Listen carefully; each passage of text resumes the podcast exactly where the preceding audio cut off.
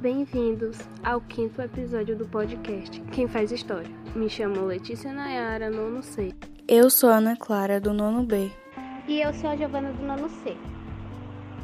E hoje vamos falar sobre o grupo Rosa Branca, fundado em janeiro de 1942 em Munique. Durante a Segunda Guerra Mundial, esse grupo estava lutando contra o movimento nazista. Eles entregavam panfletos contra o movimento nazista de Hitler.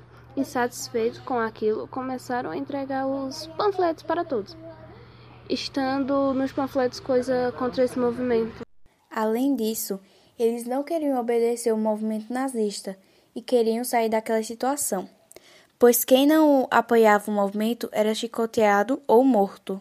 Os seus principais membros foram Sophie, Hans, Alexander, Willy, Christoph, junto com o professor Kurt.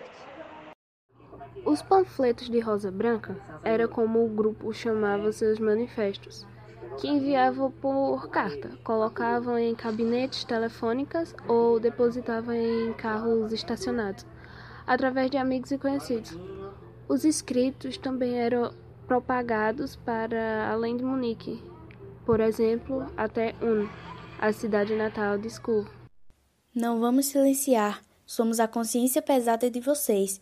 O Rosa Branca não vai deixar vocês em paz, dizia o quarto panfleto do grupo. Essas palavras são válidas até hoje. Os Skull e seus amigos tiveram a coragem de defender as próprias convicções e resistir. Poucos foram tão corajosos na época. Membros da Rosa Branca são ainda hoje respeitados e todas as cidades têm ruas com seus nomes. 2010 morre Car, que era casado com Lilo.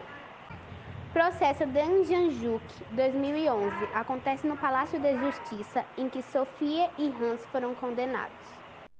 Em 2012, Alexander é canonizado pela Igreja Ortodoxa Russa.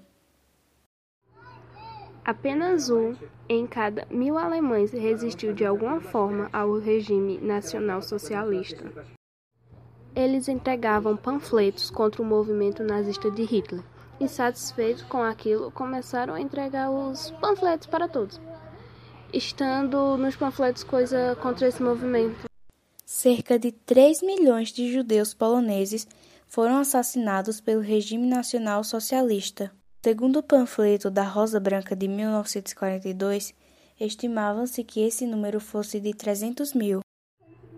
Bom, eu entendi com esse podcast que nem todos os alemães eram a favor das ideias de Hitler.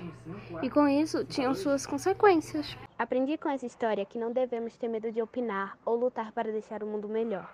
E que devemos lutar até o fim no que acreditamos. Confiar em nós mesmos.